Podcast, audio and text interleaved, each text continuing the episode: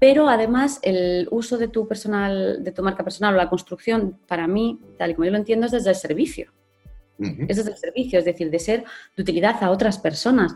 De lo que se trata es de compartir cosas en las que tú sabes, que tú te manejas, en las que tú mm, tienes cierta expertise o y compartirlos para ser de utilidad a los demás. ¿no? ¿Cómo puedo mejorar la vida de alguien en función de esto? Es decir, si para mí es útil, seguramente hay una, dos, tres personas, mil, quinientas, mil, a las que les puede ser útil también esto que yo te quiero compartir. ¿no?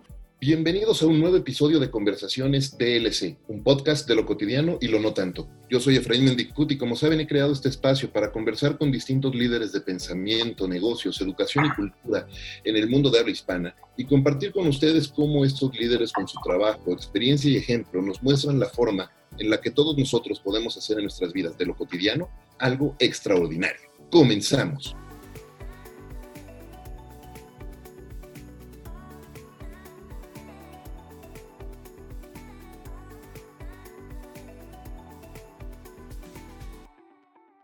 Hace unos meses leí un meme que decía, no te preocupes si no cometiste demasiados errores durante tu adolescencia, para eso la vida nos da los cuarentas. Frase que más allá del chiste me encantó por el mensaje que guarda en su trasfondo. Un mensaje que nos deja ver que no importa si hemos llegado a lo que se considera una edad madura en nuestros cuarentas, siempre tenemos la oportunidad de reinventarnos, de seguir aprendiendo, de continuar creciendo y construyendo la vida que queremos vivir. Y de eso y más es de lo que hablaremos hoy con mi invitada en Conversaciones DLC.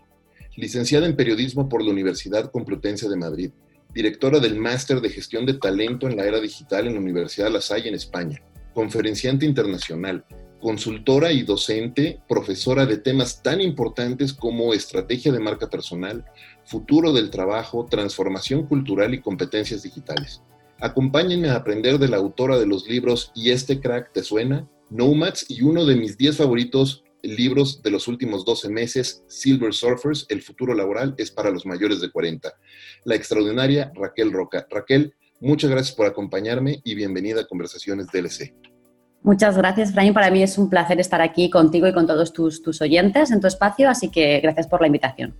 Muchísimas gracias, encantado de, de platicar contigo. Eh, debo decirte que estoy súper contento de poder platicar contigo el día de hoy, aprender mucho más de ti, porque además mencionábamos eh, antes de, entrar que compartimos muchos intereses respecto al futuro del trabajo, eh, a cómo la tecnología nos está llevando a trabajar no solo en una transformación digital, sino en una transformación cultural y cómo esto abre como nunca antes la oportunidad, la oportunidad de reinventarnos, de hacernos de nuevas competencias e incluso de empezar de cero nuevas carreras. Y quiero platicar de todo eso y mucho más contigo, pero antes me gustaría empezar por tu historia empezar contigo y empezar a conocer tu historia, eh, conocer un poco más sobre tu carrera, el camino que has recorrido y que te ha traído hasta este punto en tu vida.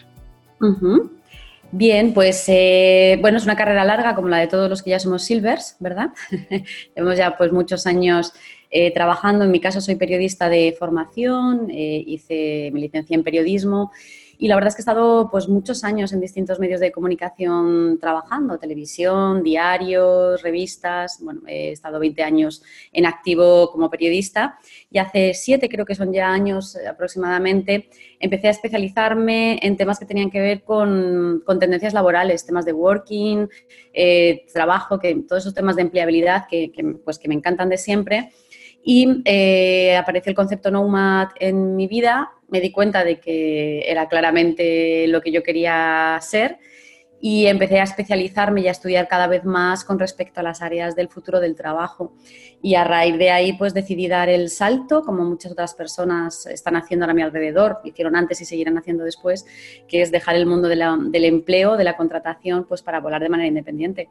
Y ese fue mi, mi salto y me especialicé en futuro del trabajo. Y ahora, como bien decías antes en la presentación, pues trabajo como speaker, eh, trabajo haciendo bastante formación in company en grandes empresas y también trabajo ayudando a los departamentos de personas o recursos humanos en procesos de transformación organizacional. Qué increíble. Oye, Nomads y el futuro del trabajo, dos temas que me fascinan. Eh, y son dos temas con los que quisiera empezar a platicar contigo y tengo como para arrancar por lo menos tres preguntas en esto. Eh, primero, ¿cómo, ¿cómo se define un nomad? ¿no? Por un lado, por otro lado, ¿cuál es la relación tan importante que tienen los nomads con el tema del futuro del trabajo? ¿Y qué te llevó a explorar estos temas? Hmm. El nomad es, un neologismo de la palabra no, de conocimiento y mad de nómada, por lo tanto hacemos alusión a los nómadas del conocimiento. Eh, somos profesionales es una, en realidad es una mentalidad, es una filosofía de vida, que yo lo asocio específicamente a lo laboral, pero es una filosofía de vida en realidad personal, profesional, todo. Y lo que hacemos los nómadas del conocimiento es aprovechar las nuevas tecnologías a nuestro favor. Ese es el objetivo. Es decir, hoy en día que hemos roto ese paradigma espacio-tiempo, con las tecnologías, ya no necesitamos estar en un sitio físico para poder trabajar, poder colaborar, eh, poder conversar, como es nuestro caso ahora mismo. Eh, el nómada del conocimiento lo que hace es, eh, bueno, pues sacar hacer un uso smart de las tecnologías para aplicarlo a su trabajo. Por lo tanto, decimos que puede colaborar con cualquier persona en cualquier momento y desde cualquier lugar. ¿no? Y después lo que hace es que mm, desarrolla una serie de competencias, muchas de ellas asociadas a soft skills o competencias blandas, que son las que claramente eh, está pidiendo el entorno laboral. Ya estés contratado, trabajes de manera independiente. Por lo tanto, eh, es importante estar, por ejemplo, entre ellas, pues totalmente actualizándose continuamente. Es un aprendizaje continuo, estamos siempre aprendiendo. Desarrollamos también, por ejemplo, la faceta de la, creatividad, pues para ser más innovadores, que es una cosa esencial hoy día en el trabajo, la faceta de la colaboración y del compartir conocimiento, esencial también, etcétera. ¿Por qué está asociado al futuro del trabajo? Pues porque obviamente esas competencias que estoy comentando, entre tantas otras, lo que hace es que permite a este profesional tener una mejor empleabilidad y encajar mejor en las demandas presentes y futuras, ¿no? Porque está en ese estado beta de aprendizaje y de adaptación continua. Entonces eso le permite, eh, bueno, pues obviamente navegar mejor en estas aguas eh, complejas y complicadas de trabajo del siglo XXI. y me falta una, ¿no? ¿Perdón? Ah, que me faltaba una, ¿no? La de por qué había llegado. es verdad. Pues eh, llegó a mí, pues no me acuerdo ni en qué momento, hace ya muchos años, en qué momento apareció el concepto, el término, que es eh, eh, el gran divulgador, es el sociólogo en Norteamérica, John Moravec. Y mm, ya no me acuerdo ni cómo apareció para mí ese concepto, solo sé que fue como una especie de neón, ¿no? De llamada, y a partir de ahí empecé a investigar y efectivamente no hay nada, no había nada, ¿no? Hasta que la verdad es que me puedo considerar pues divulgadora en los países hispanohablantes de, esta mentalidad, de este concepto, porque no, no existía nada, ¿no? Y, bueno, pues de lo poco anglosajón que fue encontrando, más de las propias investigaciones de otros campos, de, pues, pude ir dándole una forma determinada que, que, tiene forma de libro y luego formas de conferencias y de formaciones y muchas cosas para, bueno, pues para que aquellas personas muchas veces cuando ven el concepto y entienden lo que hay, dicen, anda, si yo también soy un nomad, y digo, pues sí lo eres, ahí somos un montón y cada vez más, y por lo menos tenemos un término que nos acoge y que además nos ayuda, nos hace ver que no estamos solos y nos sigue empujando a seguir creciendo en el futuro. Me encanta. Y me encanta también que mencionaste algo muy importante para, para un nomad. Mencionabas los soft skills o las competencias suaves que yo no puedo esperar a que en el mundo corporativo, en el mundo del trabajo, le comencemos a llamar los basic skills, ¿no? Porque me parece que son, y por ahí leía también en, tu libro en, algún momento, pues que son estas competencias que son básicas para todos nosotros, o sea, no, no es como, ah, bueno, si ya eres muy bueno en finanzas y eres muy bueno en, no sé, en, programación y tienes esos hard skills, ya pudiste construir tu carrera, ¿no es cierto? Hoy día la realidad es que necesitamos tener estas competencias suaves, o mejor dicho, básicas para poder ejercer un liderazgo que realmente sea sostenible y de alto desempeño, ¿no? Absolutamente. Lo primero que has dicho una palabra clave que es liderazgo, ¿no? También hasta ahora tenemos muy mal entendido qué es el liderazgo. Yo siempre digo que tenemos que ser líderes mínimo de nosotros mismos. Eso significa que tenemos que tomar las riendas del desarrollo de nuestra carrera profesional, cosa que también hasta ahora no habíamos estado haciendo, porque hemos dejado siempre esa parte, por ejemplo, a la empresa, si estábamos contratados o, a otros terceros. Y segundo, efectivamente, son competencias básicas, esenciales, pero es que no nos la enseñan tampoco en el colegio. Ahora ya va cambiando, pero son competencias que, que no se han valorado, ¿no? Entonces hemos priorizado los conocimientos hard, duros, si quieres, los más técnicos, eh, que siguen haciendo muchísima falta, por supuesto que sí, pero si yo tengo un conocimiento técnico y soy un excelente, pongamos ingeniero, pero luego soy una persona que no tiene desarrollada competencias de sociabilidad, por ejemplo, de empatía o de trabajo en equipo, pues voy a reventar el, trabajo en el que esté ejerciendo, ¿no? Porque no voy a ser capaz de poder co-crear o trabajar con otros compañeros. Entonces, al final, eh, no tiene ningún sentido, ¿no? Se hace mucho más daño esa falta de, soft skills eh, que tener unas muy buenas desarrolladas hard el conocimiento podemos seguir aprendiéndolas, las, las soft skills eh, son básicas, ¿no? Entonces, estamos empezando a retomar esto. También es verdad que había otras habilidades que hasta ahora no nos pedían en el entorno de trabajo, como por ejemplo ser creativos, porque hasta antes de ayer en los sistemas industriales de los que venimos trabajando, precisamente la creatividad no era una cosa que se pidiera al profesional, ¿no? ni al empleado. Más bien éramos ejecutores de algo y si acaso pensaban dos o tres personas en la compañía. Hoy en día. ¿Eh? Era la línea de ensamble. Claro, exactamente, todos, ¿no? Independientemente del sector en el que estuviéramos trabajando, no hacía falta trabajar en el sector industrial para que al final fuéramos menos, todavía pasa, menos ejecutores, ¿no? Y sin embargo, lo que necesitamos o lo que la empresa necesita hoy es gente que sea capaz de, propiciar ideas, de proponer eh, cosas, que sean innovadores, que tengan esa capacidad creativa, ¿no? Por lo tanto, pues es una competencia que tampoco no le hemos hecho caso y ahora es vital en cualquier empresa, ¿no? Entonces, pues tenemos que volver a aprender porque de niños éramos creativos y luego no nos dejaron ser más creativos, volver a recuperar ciertas cosas esenciales, como dices, que nos hacen más competitivos. Absolutamente, absolutamente. Oye, eh, una frase que me gustó mucho, mucho de tu, de, tu libro de, Silver Surfers, digo que es uno de mis, aquí lo tengo, y como podrás ver, te lo, se lo estoy mostrando en pantalla, como podrás ver, lo tengo señalado, me lo comí, Qué bueno, eso me hace muchísima ilusión. Está, está, buenísimo, me encanta, porque además tío, son temas que a mí en lo personal me fascinan. Y una frase que me gustó mucho y con la que me identifico mucho eh, es uno de los subtítulos del primer capítulo. Y dice, no prepares tu vejez, planifica tu longevidad. Y me gustó mucho esto, leer esto, porque desde hace mucho tiempo, desde hace algunos años, caí en conciencia de, que nuestra generación nunca se va a poder jubilar como mm. otras, tal vez otras generaciones antes que nosotros. Es decir, no va a haber sistema de seguridad social que aguante eh, una jubilación ya de, de, nuestras generaciones. Y también entendí que entonces que no se trata de crear un plan de retiro, sino de crear desde ya cuál va a ser nuestra forma de vida para el resto de nuestra vida. ¿Cuál es tu punto de vista al respecto y por qué es tan importante tener esto claro desde ahora? Porque por ahí además mencionas unas estadísticas escalofriantes de si una persona está en sus 40, cuántos años le queda de vida laboral eh, útil, dedicada. Y uno pensaría, bueno, pues ya voy a llegar a mis 60, me falta, ¿no? En mi caso yo tengo, voy a cumplir 46, digo, bueno, pues ya me falta poquito para los 60. No, hombre, me falta todavía otro tanto más. Claro, es, esencial. A mí también me gusta mucho esa frase, por eso está puesta, pero la, la suelo decir mucho.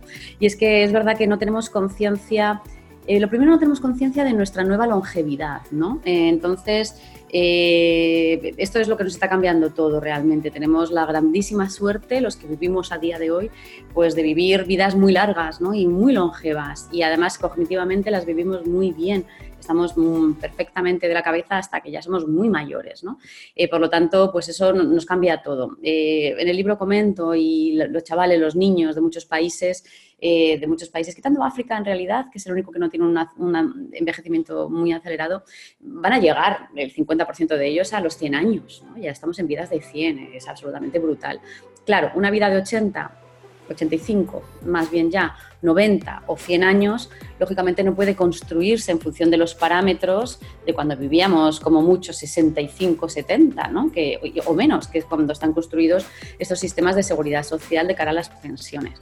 Entonces, ¿qué ocurre? Que nuestra forma de entender el trabajo, por un lado, sigue siendo industrial, por lo tanto antigua, todavía tenemos esos, esa forma de entender el trabajo eh, propia de los sistemas industriales, cuando ya no estaríamos, debíamos de estar ahí, y por otro lado, todavía tenemos en cabeza lo que hemos visto de nuestros padres o de nuestros abuelos, lo que seguimos viendo que sigue pasando de hoy en día de hoy, ¿no? Personas que se jubilan con 65 o 62, 67 años, varía un poco en cada país, pero más o menos ese es el target de, edad. ¿Qué ocurre? Que independientemente de lo mal o bien, que casi todos los países lo han gestionado mal, que hayan gestionado sus sistemas de pensiones, eh, están basados en un sistema demográfico todos. Por lo tanto, cuando tenemos demografía con pirámide invertida, que es lo que nos está pasando, es decir, eh, a día de hoy ya no solamente somos más longevos, sino que hemos tenido muy pocos hijos. Hoy cada vez tenemos menos hijos en todos los países. Latinoamérica y Centroamérica eh, le está pasando exactamente lo mismo que a Europa, ¿no? Tiene un envejecimiento acelerado. Por lo tanto, nueva longevidad, vidas muy longevas con sociedades envejecidas, es un cóctel molotov brutal que lo que nos lleva es a que no tengamos personas jóvenes para sostener a la cantidad cada vez mayor de personas más silvers, más seniors, que se van jubilando o que se van haciendo más mayores. Y por lo tanto, mm, si yo vivo muchos más años, no puedo y los sistemas de pensiones ya no se aguantan y cada vez son más pequeñitas las pensiones a recibir, eh, yo no puedo estar, o, es muy difícil haber hecho un ahorro, una planificación financiera y un ahorro para estar sin trabajar 20 o incluso 30 años de vida desde que yo teóricamente me jubilo. ¿no? Por lo tanto, vidas longevas, demografía envejecida, igual a vidas laborales mucho más largas. Y no nos gusta escucharlo, pero porque creo que no tenemos la conciencia de que trabajar mucho tiempo, trabajar más tiempo, entendiendo que vamos a trabajar menos horas, obviamente, no como ahora, y que no vamos a trabajar bajo el sistema industrial tampoco, por suerte, eh, pues es positivo, ¿no? Porque trabajar o tener un sentido, un propósito también nos alarga la vida, ¿no? Entonces es darle la vuelta al concepto. Claro, eso, me encanta que toques eso, porque el tema del trabajo no nada más es un tema de, bueno, pues trabajo para sostenerme y sostener a mi familia y nada más. Es un tema de propósito y de servicio y de encontrarle sentido a las cosas. Hoy escuchaba otro podcast, una entrevista en la que Luis House entrevistaba a Dean Graciosi y Dean Graciosi decía, bueno, pues yo con todo lo que he hecho y los libros que he publicado y los negocios que he tenido, pues podría a mis 51 retirarme, irme a mi casa en la playa y no hacer nada más, pero al día 2 voy a querer dar un tiro de aburrimiento porque no es que necesite el dinero, pero necesito el propósito y eso es súper importante es súper importante. Lo que pasa que eh, para eso tenemos que tener cubierta la primera fase de la pirámide de Maslow, ¿no? Entonces, eh, cuando tú estás en modo supervivencia, esto ni te lo planteas. Eh, y, todavía hay mucha gente que está, muchas personas por desgracia, que están en ese, en ese punto de supervivencia. Pero cierto es que la propia evolución de la sociedad nos ha ido llevando a ir cubriendo con más facilidad, por suerte también, ciertos estadios y cada vez más como personas vamos demandando ir escalando en esa pirámide de Maslow para llegar a lo que se llama como trascendencia, que es muy importante y vamos buscando una trascendencia, ¿no? Y dentro de la trascendencia la palabra propósito es esencial y cuando una persona encuentra su propósito interior y es capaz de conectarlo con el trabajo que está realizando, simplemente es que es más brillante y trabaja mucho mejor y por lo tanto le va muchísimo mejor laboralmente hablando.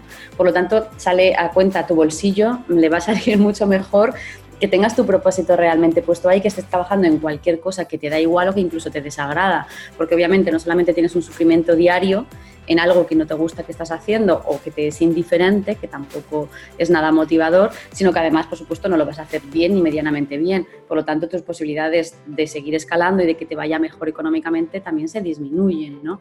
Entonces, no es una tontería para nada encontrar el propósito y ya no solamente hablamos de personas que, profesionales que van buscando, que necesitamos encontrar el propósito laboral, que irá cambiando además, sino también de empresas con propósito, que también es igual de importante, ¿no? Y que la, y que la empresa en la que tú estás, si estás en empresa, su propósito empresarial conecte con tu propósito también como persona, ¿no? Para que además estéis alineados y no estés trabajando en un sitio que además pues no, no conecta contigo. Me encanta que toques ese tema. Yo sé que eres profesora también de, estrategia en marca personal y eh, curiosamente eh, coincido, yo también doy este, esas materias en algunas instituciones, pero eh, lo que te quería preguntar en ese sentido es justo, me parece que hay un malentendido de repente o durante algunos años, sobre todo conforme fue creciendo la ola de medios sociales, muchas personas empezaron a entender el concepto de marca personal como, primero como imagen personal, que no es, y luego como cómo hago mis, mis eh, en, inglés sería mis bragging rights, ¿no? Cómo presumo y cómo digo que soy maravilloso en plataformas sociales, que tampoco es. A lo mejor eh, puedes utilizar para comunicar tu propósito, puedes utilizarlas para conectar y servir con ese propósito a otros, pero el identificarse con el propósito o identificar y entender tu propósito antes es clave en, esa definición de marca. Totalmente. Eh, de hecho, creo que has dicho la palabra clave para mí, que es hacer un uso, cuando tú trabajas bien tu personal branding, tu marca personal digital, que es algo que todas las personas necesitaríamos estar ahora mismo haciendo y que las empresas poco a poco van entendiendo que sus empleados deben de tener buenas marcas personales digitales para hacer employer branding, que lo necesitan también. Pero eh, es obvio que mm, si no hay un propósito, porque es verdad que no todo el mundo lo encuentra, aunque a veces hay búsqueda y es verdad que a veces se tardan en encontrar, pero sí al menos tener claro el porqué y el para qué de la construcción de tu marca personal. Es decir, qué objetivos te gustaría conseguir con lo que estás haciendo. Pero además el uso de tu, personal, de tu marca personal o la construcción, para mí, tal y como yo lo entiendo, es desde el servicio. Ese es el servicio, es decir, de ser de utilidad a otras personas. De lo que se trata es de compartir cosas en las que tú sabes, que tú te manejas, en las que tú mm, tienes cierta expertise o y compartirlos para ser de utilidad a los demás. ¿no? ¿Cómo puedo mejorar la vida de alguien en función de esto? Es decir, si para mí es útil, seguramente hay una, dos, tres personas, mil, quinientas, mil, a las que les puede ser útil también esto que yo te quiero compartir. ¿no? Entonces, eh, está fenomenal que te hagas un selfie. Yo me hago selfies también y cuando hago un viaje y lo que sea, estupendo. Pero dale ese selfie una pequeña vueltita y métele un testito que tenga una utilidad, dónde has estado viajando, qué has estado haciendo, dónde has comido, no solamente que se quede en ti, sino que tú estés experimentando, que a lo mejor alguien que venga detrás o que va a recorrer los mismos sitios que tú, eh, le puede ser de utilidad, ¿no? Y luego, aparte de esos pequeños momentos, eh, más Instagramers, si queremos decir de esa manera, eh, tiene que haber una profundidad mayor, ¿no? O, o, al menos las personas que realmente construyen una buena marca personal, desde luego dedican muchas horas y es un trabajo muy arduo a compartir conocimiento.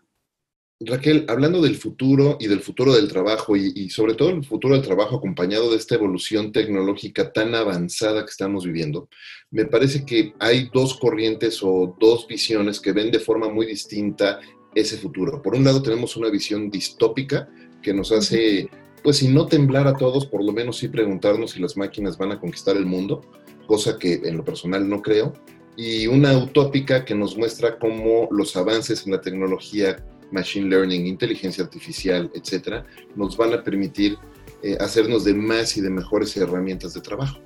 ¿Cuál es tu visión al respecto? Y, eh, y también, bueno, como sociedad, ¿tendríamos que tener una, dos visiones tan blanco y negro o podríamos llegar o construir una escala de grises al respecto? Bueno, eh, claramente mi visión siempre va a ser utópica porque la utopía es lo que te permite moverte, ¿no? Si no tienes una utopía, un sitio hacia el que quieres alcanzar, no caminas.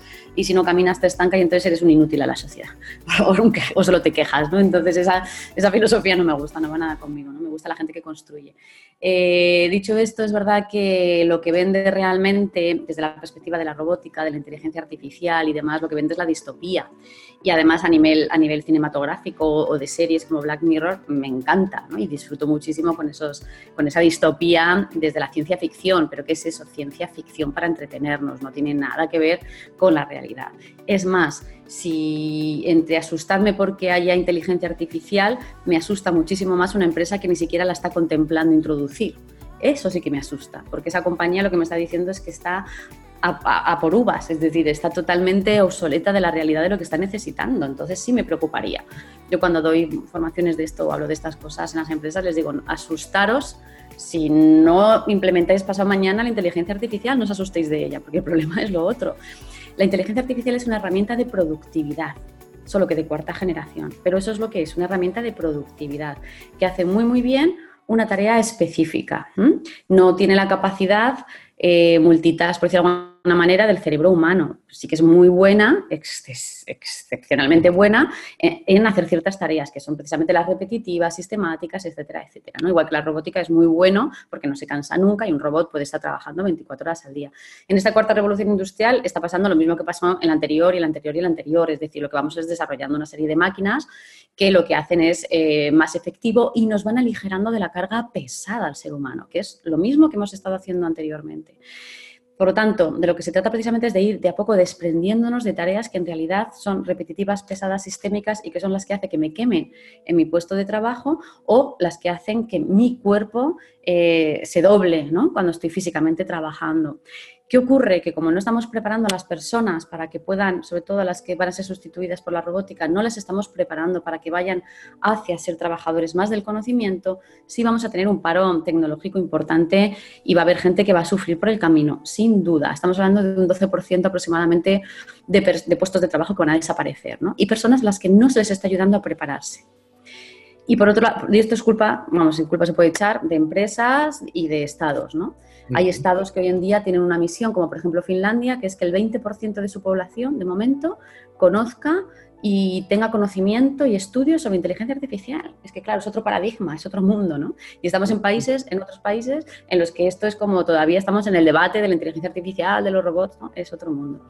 ¿Qué ocurre? Que independientemente de que es verdad que va a haber gente que va a sufrir por el camino y que se va a quedar en paro tecnológico porque va a ser así, eh, la tecnología siempre genera más trabajo del que sustituye. Y en el caso de las tecnologías de este siglo va a pasar exactamente lo mismo. Estamos hablando de un 1% más de generación de trabajos que el que será destruido o asumido. Por lo tanto, eh, no hay que tenerle miedo, sino lo que hay que hacer es prepararse y tener conocimiento al respecto de las nuevas tecnologías. Hoy es economía digital y mañana seguiremos viviendo y trabajando en economía digital. Y eso es un cambio de paradigma brutal. Lo que hay que hacer es prepararse, hay que entenderla y no hay que asustarse, sino asumirla, ¿no? Porque son herramientas de productividad que vamos a necesitar y que son fantásticas porque nos van a quitar, como digo, todo ese tipo de tareas que a día de hoy estamos deseando quitarnos de encima también. Claro. Oye, eh, de repente llegan momentos en los que de manera fortuita nos vemos obligados a adoptar ciertos cambios, ¿no?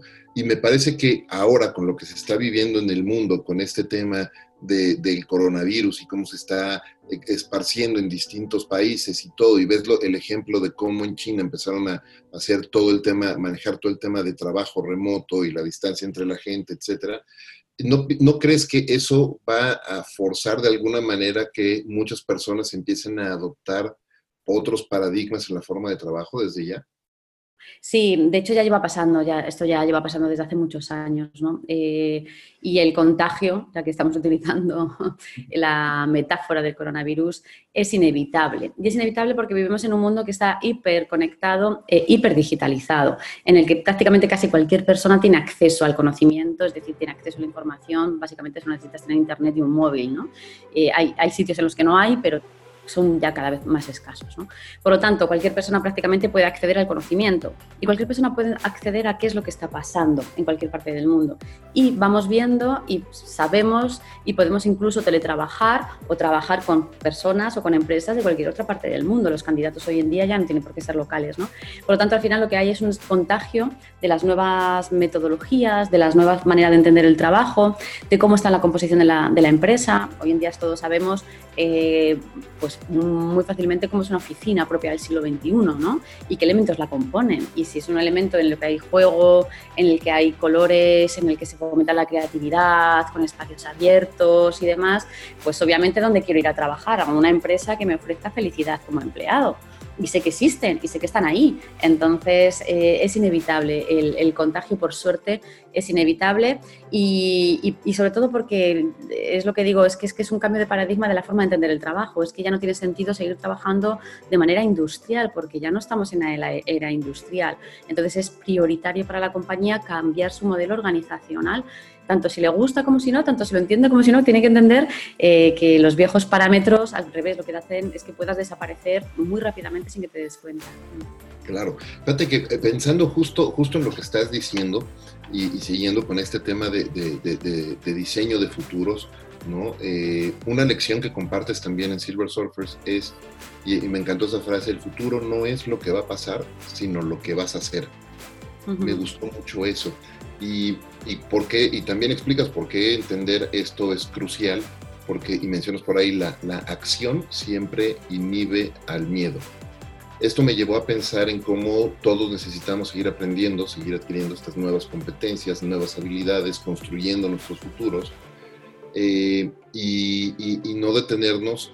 Eh, ahorita decías, oye, todos eh, o prácticamente todos tenemos acceso al conocimiento y yo soy de la idea que hoy no aprender o no estudiar es una, es una decisión, no es una falta de oportunidad, porque prácticamente cualquier persona puede buscar acceso en la red a adquirir el conocimiento que quiere.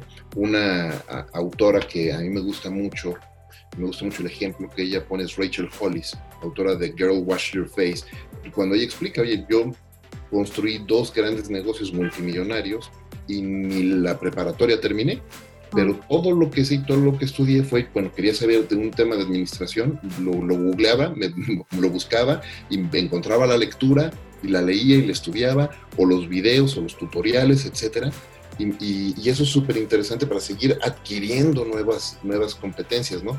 De hecho, yo eh, eh, siempre lo platico en, en, distintos episodios, lo he platicado, yo lo, lo, comparo a como un baticinturón, ¿no? Como el baticinturón de Batman, el utilitario. Y entonces te vas haciendo tu propio baticinturón y vas metiendo esas competencias, habilidades que vas adquiriendo y vas eh, desarrollando y te vas, este, y las vas dominando y luego las tienes que poner en práctica también. desde, en tu carrera, ¿cuáles son las competencias que tú has adquirido, desarrollado en los últimos cinco años? ¿Y cuáles, en cuáles te quieres enfocar en los siguientes cinco? Hmm. Em, todo lo que dices es súper verdad, ¿no? Y, y, para mí es muy importante comunicarlo también, porque fíjate, al final cuando tenemos miedo, es cuando miedo a lo que no conocemos, miedo al cambio, al externo, es cuando nos aferramos a las maneras antiguas de hacer. ¿no? Y es cuando a nosotros mismos nos ponemos en, la, posibilidad de quedarnos fuera del mercado laboral y es uno mismo el que se está dejando a sí mismo fuera, ¿no? por no querer aprender y cambiar. Por lo tanto, diría que una de las cosas que, de las de las cosas que he aprendido en estos cinco años que me preguntas, probablemente la más importante que he desarrollado con el tiempo es a gestionar adecuadamente la incertidumbre, que es muy difícil. Y vivimos en tiempo de incertidumbre, ¿no? Y entonces cuando tú aprendes, ya no digo gestionar, que fue al principio, sino que ahora amo la incertidumbre, eh, pues lógicamente navegas muchísimo mejor eh, por un mundo que es digital, que es líquido y cambiante constantemente. ¿no? Ya no solamente no me preocupa, sino que confío. Pero ¿por qué confío y por qué me siento más tranquila en incertidumbre? Pues porque estoy desarrollando otra serie de cosas que sé que son una base que me dan una empleabilidad mejor que es el concepto Nomad, como por ejemplo un web networking, ¿no? O una red de contactos, es decir, al tú trabajar tu marca personal, en realidad está todo esto transversal, está todo, todos los puntos están comunicados. Si tú trabajas bien tu marca personal y comunicas y compartes conocimiento, tu red de, contacto, de contactos crece, tu network es mejor y por lo tanto eh, tienes menos posibilidades de que realmente te quedes solo sin nada en un momento determinado de cambio, ¿no? Y por otro lado también otra competencia que yo he ido desarrollando con el tiempo, eh, aprendiendo la importancia y ahora también la, la enseño, es todas las cositas de creatividad, ¿no? He hecho mucha formación de visual thinking, de design thinking, etcétera. Ahora también pues eh, la comparto y la enseño a otras personas y para mí eso pues por ejemplo ha sido importante para, eh, bueno, pues para conectar con, con, esa parte creativa como antesala de la innovación, ¿no? Y poder ser más creativa pues con mis productos, con mis servicios, con mis conferencias, con mis cosas, ¿no? Y que el resto de las personas que apliquen esa creatividad en sus propios trabajos. Y luego, por ejemplo, eh, creo que de cara a futuro, eh, alguna de las competencias en las que estoy ahora trabajando más fuerte es en el concepto de exponencialidad es decir, de cómo hacer de mí misma un producto exponencial, que también es importante con toda la parte de digitalización, ahí estoy trabajándola. Y probablemente otra de las cosas que trabajaré en breve tiene que ver con la parte de emprendimiento. ¿no? Yo, yo me considero mentalidad, que tengo una mentalidad emprendedora, porque no hace falta tener un negocio para tener mentalidad emprendedora, creo que eso sí lo tengo desarrollado, pero sí me gustaría probablemente dar un salto eh, o trabajar paralelamente a las cosas que ya hago, eh, competencias asociadas pues probablemente al emprendimiento de startups y cositas así. O sea que por ahí probablemente sea mi crecimiento futuro en los próximos años y competencias asociadas a eso. Oye, eh, explícame un poquito más, por favor, ayúdame a entender el tema de expansión. Decías, expanderte. ¿Puedes profundizar un poco en eso? Me, interesó muchísimo. Bueno, eh, eh, es como cualquier negocio hoy en día. el negocio que tiene sentido son aquellos negocios que, es, pues, que crecen de manera exponencial, ¿no? Es decir, que utilizan la digitalización y la tecnología para tener un crecimiento de este calibre.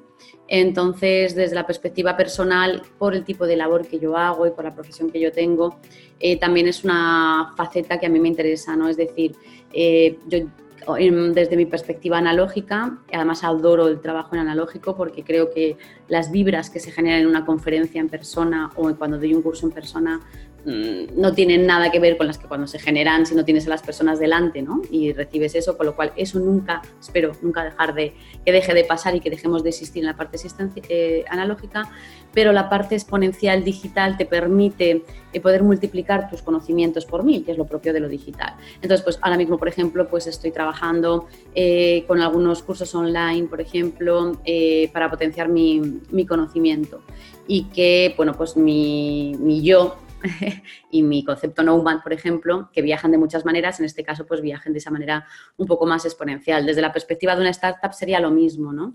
Eh, ¿Qué tipo de software o de desarrollo tecnológico eh, que conecte con lo que a mí mis intereses podemos generar pues también para que tenga un crecimiento exponencial y pueda ayudar a muchísimas empresas, ¿no? O a más empresas o a más personas. Básicamente es, esto, ¿no? Que lo digital te hace más grande y te hace llegar más rápido y te hace llegar más lejos a ciertos entornos. Mm. Muy bien, buenísimo. Y otra cosa que me encantó de lo que explicabas ahorita es, has aprendido a amar la incertidumbre. ¿Cómo aprendiste a amar la incertidumbre? Porque creo que esa, es la, eh, es, si no la madre de todos los miedos, seguramente la tía, por lo menos. Te diría que es la madre, porque las personas vamos buscando la seguridad desesperadamente más aún en el entorno laboral, ¿no? Y, yo intento transmitir y sé que cuesta que la seguridad es una quimera, es que es una quimera. Entonces nos funcionó más o menos, aun siendo falsa, pero nos funcionó durante nuestras épocas de desarrollo analógico, porque más o menos las cosas se podían predecir y todo tardaba más en cambiar, pero ahora mismo en época digital es que no tiene ningún sentido. ¿no? ¿Cómo aprendí a amarla? Pues con dolor, a base de dolor, no mucho, porque la verdad es que me hice rápidamente con ella, empecé a aceptarla, ¿eh? no, no, tarde mucho, pero, pero, pero duele. ¿no? Entonces, sobre todo, en, por ejemplo, en personas como fue mi caso, que pasas de una vida eh, asalariada, eh, con tu nómina mensual, que eso te estructura la vida, a de repente no saber eh, cuánto vas a cobrar y cuándo va a ser que vayas a cobrar. O puedes tener picos muy altos y otros más bajos, valles y montañas y tienes de todo, pues ahí hay un cambio mental, porque esto es un cambio mental importante. Eh, y ahora, sin embargo, ya desde hace muchos años, ¿no? para mí es precisamente lo que me encanta es no saber qué es lo que me va a pasar. Si yo tuviera la agenda eh, con todas las cosas clarísimas de todo lo que me va a pasar en el próximo año, ya me aburro, ¿no? Es decir, no, no, quiero que sea la vida es una sorpresa, ¿no? Entonces me puedo permitir el que me alegre no saber lo que me va a pasar en los próximos meses porque tengo la confianza, como decía antes, en mi trabajo, yo soy súper trabajadora y en que eh, estoy trabajando todo lo demás para que me, pasen cosas buenas, ¿no? Entonces no, vivo, lo vivo desde el miedo, sino de a ver qué cosa buena me va a pasar, ¿no? Esa es mi visión. Entonces no tengo nada, a ver qué me va a pasar dentro de dos meses, ¿sí? Desde una perspectiva eh, en positivo, ¿no? Y siempre me pasan cosas buenas. Entonces, así es como yo, como yo lo veo. No hay que ser tan radical ni tan extremista como yo, no digo que la gente tenga que vivir así necesariamente, que sé que es demasiado, pero desde luego sí que tenemos que perderle eh, debemos de dejar de estar buscando la seguridad en el trabajo, porque eso lo que nos hace es más pequeños. Y siempre digo, una empresa o una persona que se sientan seguras eh, son las primeras que van a desaparecer en los próximos años. Por lo tanto, la inseguridad tiene que ser un detonante que me obligue a mí como profesional a estudiar, a aprender, a ponerme las pilas. Entonces, esa es, eh, la manera de verla, un detonante para mejorar mi empleabilidad. Me encanta, ahorita que, ahorita que decías eh, buscar la seguridad en un empleo te puede hacer pequeño, me imaginé el ejemplo de estos eh, de, por ejemplo, los, cangrejos, ¿no? Que, que, tienen que ir mudando de, tienen que ir mudando de concha, ¿no? En el mar, este, de caparazón para seguir creciendo, porque si no se quedan, precisamente, se quedan ahí encerrados, se quedan de un tamaño muy pequeño. me gustó mucho tu ejemplo. Oye, durante los últimos años has tenido oportunidad de colaborar con grandes profesionales y has tenido oportunidad de participar con muchas empresas, ayudándolas a entender este proceso de transformación digital y de transformación cultural. Por ahí mencionabas employer branding, eh, obviamente eh, con todo tu conocimiento de, personal branding también. Eh, ¿Cuáles han sido a lo mejor una o dos lecciones que has aprendido de algunas de las personas o ejecutivos que has este, eh, ayudado o acompañado en sus procesos de, transformación en los últimos años que hoy usas en tu día a día? Pues mira, una de las cosas que me, me han enseñado eh, es precisamente una de las cosas que también eh, ha tomado forma en el segundo, en el tercer libro, en verdad, que es la convivencia intergeneracional y que el conocimiento y la actitud no tiene edad. Porque me he encontrado por el camino profesionales como la Copa de un Pino, muy seniors, con una necesidad y una gana interior de transformar, de cambiar, de aprender increíbles. ¿no? Entonces, lecciones que me he llevado siempre han sido el romper a veces también mis propios prejuicios, porque también a verlos los tenía eh, con respecto a muchas cosas, entre otras, por ejemplo, pues, de la cuestión de la edad, ¿no? y darte cuenta de que, de que realmente nunca es una cuestión de edad, siempre es una cuestión de mentalidad en ese, en ese sentido. Y después, otro aprendizaje de, de todos estos años en los que he estado y sigo trabajando con las eh, con las compañías es que quizás el gran problema, diría que un problema común, tienen muchos en común, ¿no? Todos, pero uno muy grande es el trabajo en silos, ¿no? Y que una necesidad muy grande es precisamente ayudar a la empresa a mejorar esta comunicación y esta transversalidad entre departamentos. Y ahí hay un reto brutal brutal, porque al final las personas somos seres sociables, pero, pero como herencia fordista o industrial, las empresas están muy fragmentadas por dentro, ¿no? Y yo creo que este es un, un reto que me encuentro continuamente. Es, es, muy chistoso porque, o muy interesante, mejor dicho, porque eh, eh, coincido contigo, no estoy de acuerdo contigo, las empresas están muy fragmentadas y operando en silos, a pesar de los cambios que hicieron en, de los 80 para acá a pasar a planos abiertos de oficinas, este, todos abiertos, compartiendo el mismo espacio, bajo la teoría de que así la gente podría estar más integrada y mejor comunicada. Y, creo que lo que ha sucedido es eh, no necesariamente eso. Sí, o sea, está claro que el espacio es vital que sea abierto, ¿no? Pero tiene que estar pensando en las ocho horas del trabajador, no solamente hacer un open space porque eso no funciona. Y muchas veces el problema de muchas compañías es que no tienen una estrategia de transformación. Oigo esto que está como de moda, oigo esto otro y voy implementando de aquella manera, pero sin un porqué y un para qué, ¿no? Y sin, sin, hacerlo profesionalmente. Yo, yo, creo que eso también, también lo he visto. Pero sobre todo el, problema está en que no importa que tú cambies el espacio, ayuda muchísimo, para mí es imprescindible, si no trabajas el mindset de las personas. Lo que se trata es de cambiar la mentalidad de la gente. Entonces, si no trabajas el mindset para que entiendan bien por qué se hace un open space, cuáles son los beneficios que tiene que no estés siempre con la misma gente, etc., etc. Al final, el ser humano tiene una tendencia a juntarse con la gente que le cae bien y que son los de siempre. Por lo tanto, eh, eh, que está fenomenal y además tampoco se trata de estar todo el rato fuera de la zona de confort porque eso sería insoportable, pero sí tienes que propiciar y contar muy bien las cosas para que las personas puedan entender y sacar el máximo partido a ese nuevo espacio abierto y transversal que tú has generado. Pero como no explicamos el por qué y el para qué, porque muchas veces no sabemos ni por qué lo estamos haciendo, pues obviamente es muy difícil que luego la, cultura eh, permee de la manera adecuada, ¿no? Y entonces pues se juntan los de siempre, solo que en otro sitio más abierto y más ruidoso y con menos privacidad, pues entonces lo has hecho fatal. por lo tanto, es muy importante, claro, eh, eh, explicar los porqués y entender y cambiar la cultura corporativa. Eso es absolutamente esencial. Me encanta eso. Uno, uno de mis libros favoritos de todos los tiempos es Switch de Danny Chip Heath eh, justo hablando de change management y, y, cómo ilustran la importancia o muestran la importancia de poder definirle claramente a los equipos de trabajo cuál es el cambio, por qué es el cambio, cómo se va a ver al final y cómo se va a sentir el cambio y cómo lo vamos a ir trabajando en, en pequeños pasos y para que haga sentido y realmente todos lo, lo, adopten, ¿no? Y no sea nada más un cambio impuesto porque algún ejecutivo arriba leyó, como decías, pues, escuché que, que, ahora el open space es bueno y escuché que este tener eh, una mesa ping pong por allá es buena, ¿no? Sino entender por qué están haciendo esos cambios en todos lados. Eh, nos estamos acercando al final. Y antes de, de irme a las preguntas finales, eh, donde las personas que nos están escuchando pueden conectar contigo para aprender más de ti, buscar tus libros, ver tus videos, tus conferencias, etcétera. Por supuesto, en mi página web, que es raquelroca.com, y ahí está centralizado todo mi contenido, un blog donde pueden leer cosas que comparto y están mis redes sociales también donde se me puede encontrar. LinkedIn, Twitter e Instagram, pues encantada de, de estar en contacto con cualquier persona que quiera acercarse un poquito más al trabajo que realizo.